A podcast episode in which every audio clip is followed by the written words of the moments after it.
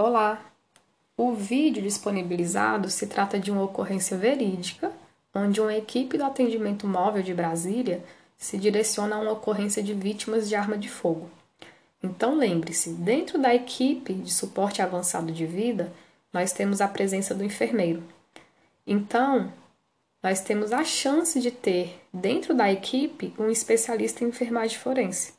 E isso vai nos dar garantia de manter né, a interligação entre o sistema de saúde e o sistema judiciário.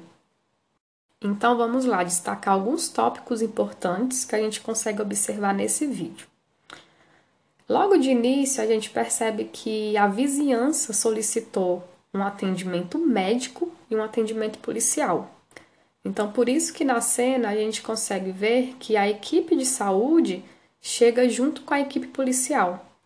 Afinal, eles perceberam a movimentação estranha dentro da casa, perceberam gritos de socorro e ouviram barulhos de disparo de tiro. Então, nesses casos que a equipe policial chega junto com a equipe de saúde, nós teremos ali condutas distintas. Porque enquanto a equipe policial vai estar realizando condutas acerca do ato criminoso, da identificação das vítimas, a equipe de saúde vai estar ali tentando prestar o primeiro atendimento à vítima. Vamos verificar se há sinais vitais, se há vida, né? Se há outras pessoas dentro da casa, se há terceiros feridos. Mas quando essa equipe tem um enfermeiro forense, nós podemos aplicar algumas condutas que irão contribuir nas investigações criminais.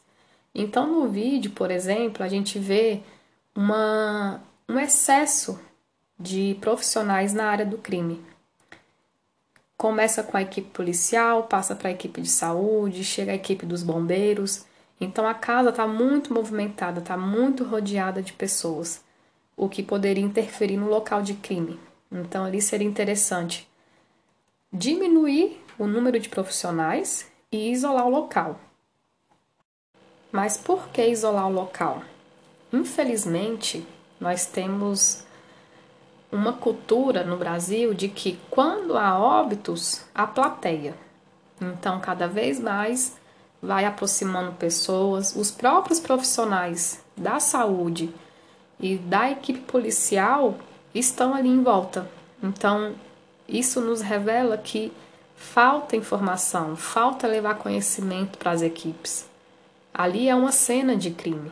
Quando a gente chega no local com esse tipo de ocorrência, nós não sabemos quem foi o assassino, quem foi a vítima e quem cometeu o suicídio. Nós não temos informações concretas.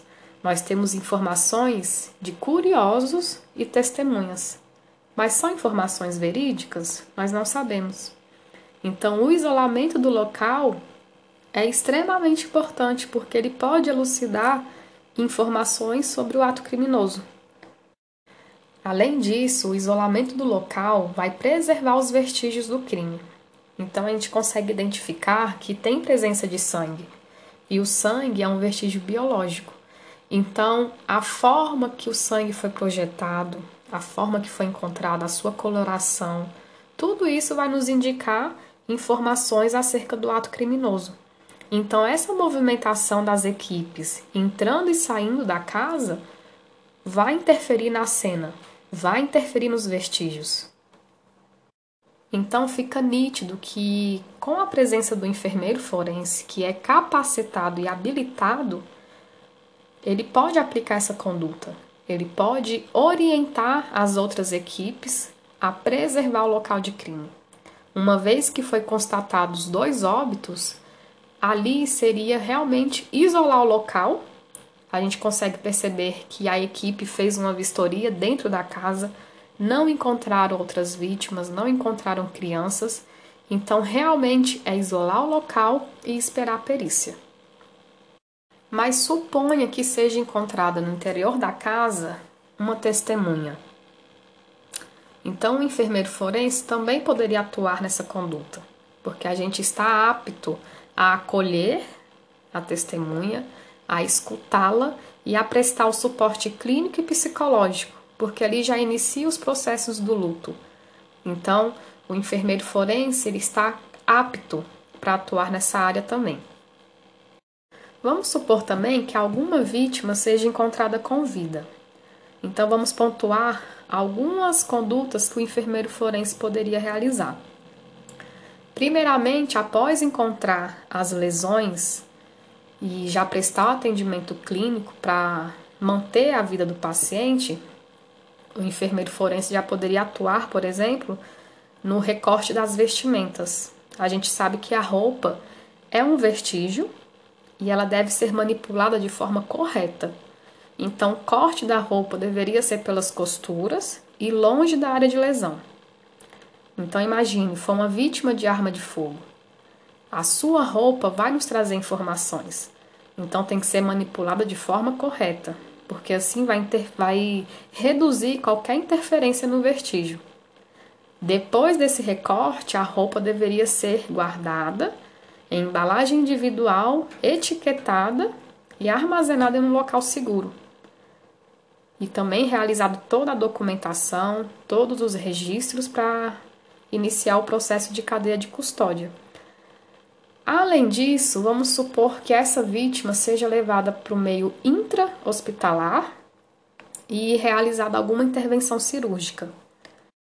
Então, neste caso, suponha que a intervenção cirúrgica seja para a retirada do projétil. Então, pense como a presença do enfermeiro forense é importante em todos os âmbitos hospitalares. Porque o projétil também é um vestígio, então, nós podemos realizar o processo de cadeia de custódia.